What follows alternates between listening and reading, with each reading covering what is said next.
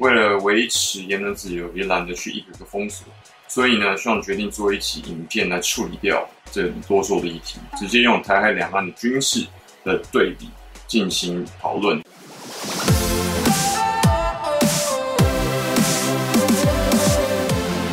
嗨，各位同学，欢迎回到《猜想你说》，只有想不到，没有不知道。自从跟罗老师分析完《绝清告馆长》跟分析完《摄图日记》的影片之后，来像你说的频道呢，被决心蜂拥而至，来说台湾独立万岁啊，等等之类的万万岁。为了维持言论自由，也懒得去一个个封锁，所以呢，希望决定做一期影片来处理掉这多数的议题，直接用台海两岸的军事的对比进行讨论，来给决心们一个台独军事代价懒人包。还有提醒一下，中时电子报或者其他媒体朋友，如果想要转贴，请先告知我。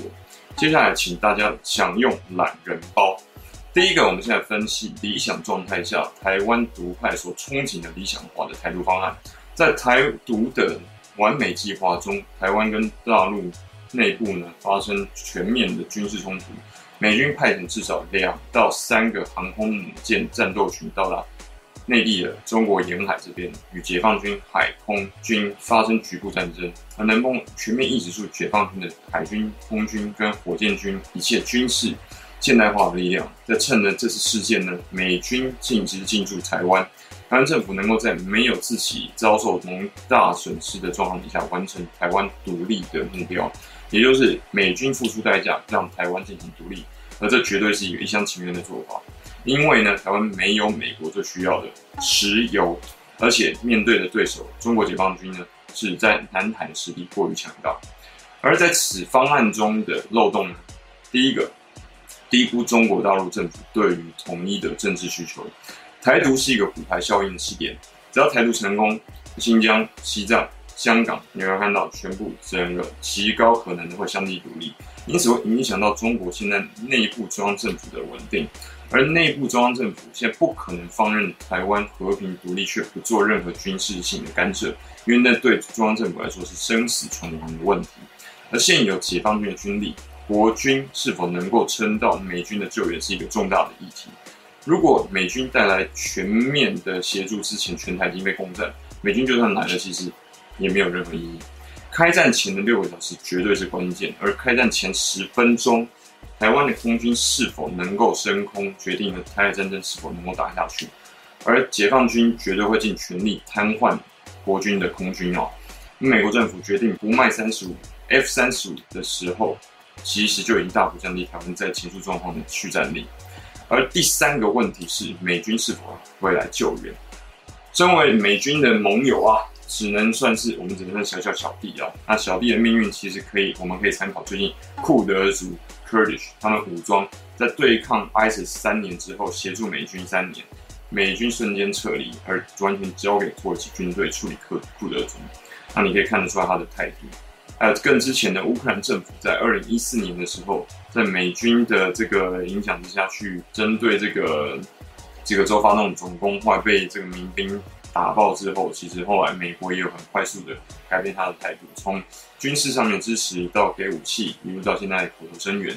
那这些其实美国的盟军其实看到情势不好的时候转变态度，其实速度你了解的。所以最后呢，我们要求美军过来救援的理由是否充足？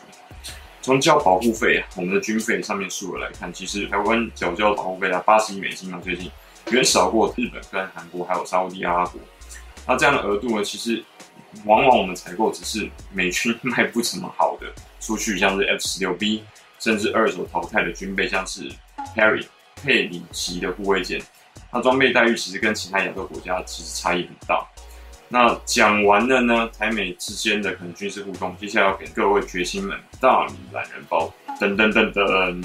台湾现在实际能够操作高 CP 值的台独 SOP，第一个，首先。把军事政策调整为全民皆兵的军事城市游击战，在城市中大规模兴建地下防空洞以及暗堡，像轻武器、机关枪、单兵防空，像反坦克武器库，还有手榴弹、火箭筒等等之类，分发到城市各区的市政设施当中。第二，确保各个预备役的人员能够直接步行就能够领取武器。各个地下防空洞等碉堡工事必须有独立战备军粮、饮水，对外则要卫星级的通讯设备能力。上述的战备条件呢，必须要能够独立维持至少一个月，甚至更久。接下来。对台澎金马内预备役男性所有人保持每年至少一周以上全体薪假期进行军事训练，就类似美国的国民军制度啊，就 National Guard，每年如同南北航一般对于民众进行紧急疏散，甚至预备役人员紧急集合、领取武器的整体演习。第四，财政预算上面对军费的 GDP 比重要达到五趴到十趴左右，也压缩整个社会福利的政策，比如说健保。老人年金，取消目前募兵制，并且恢复征兵义务役制，让人事的成本开销在军费中降到三成甚至更低，加大投入到自主军工以及扶持相关的重工企业。就算亏损，政府也必须要特别拨款来补贴营运，提升军工的自给自足的比例，降低对美军的战备系统的依赖程度。像我们现在的国防系统也是像美军的嘛。那接下来。经济上必须要跟美国签订自贸协议，及必须加入日本主导的 CPTTP，。代价是呢，跟那个内地大陆这边的贸易，像 ECFA 会直接取消。那台湾农业呢，有可能会受到大陆这边的抵制跟打击，然后美国的低价农产品的双重打击。像大豆、玉米等，美国政府大量补贴农产品和大量入侵。那台湾许多产业在相当长时间之内有可能遭受严重的冲击，相关的从业人员必须为了台湾独立建国忍耐，然后进行全民的军事教育，并且让国民熟悉都市游击战的艰苦条件，类似于像第二次车臣战争中的格罗尼兹之战或者叙利亚内战各个城市的巷战，而代价是全台湾的五都将会变成焦土。简言之。我们必须要学习北韩在面对南韩军事威胁时所采取的广积粮、深挖洞这个政策。最后，在上述过程当中，我们必须要有心理准备，如同第一滴血 （First Blood） 说阿富汗一样，台湾要牺牲整个一整代年轻人的伤亡作为代价。如果能够做到上述几点，对台湾台独是有希望的。但所谓陈水扁总统的“有梦最美，希望将随”。最后，帮大家做一个总结。前述上跟黑柴李胖宝已经所立论的台湾台独立国之战，跟阿富汗对抗苏联的状况是非常相似的。犯台独阵营将要面对一整代台湾青年的伤亡，以及二战后所有台湾经济建设毁灭作为建国的代价。总之，台独的可能性是建立在让中共高层感觉到痛苦，并且解觉得解放台湾代价远高于实际所得到的政治跟军事的价值。请注意，经济因素在本影片中不讨论，因为一旦决定战争的时候，双方必定是因为政治因素已经超越谈判桌上所有的经济考量，因此经济将不再是谈判的考量筹码之一。但这种痛苦必须建立在台湾自己对于内部、对于立国之战和军事、经济等方面抱持壮士断腕的决心，以及大部分台湾青壮年具备日本人在二战时所谓全玉碎的决心。毕竟，在现代都市游击战中，游击战一方在没有制空权、战场动态完全被对方掌控状况底下，可能要用十几条人命甚至更多代价，才能够换来敌军一人的伤亡。各位决心们，这个就有可能会是台独的代价。你准备好了吗？你有想过你要打多长的仗，吃鸡你才能够练习得到足够的训练来打赢这场战争？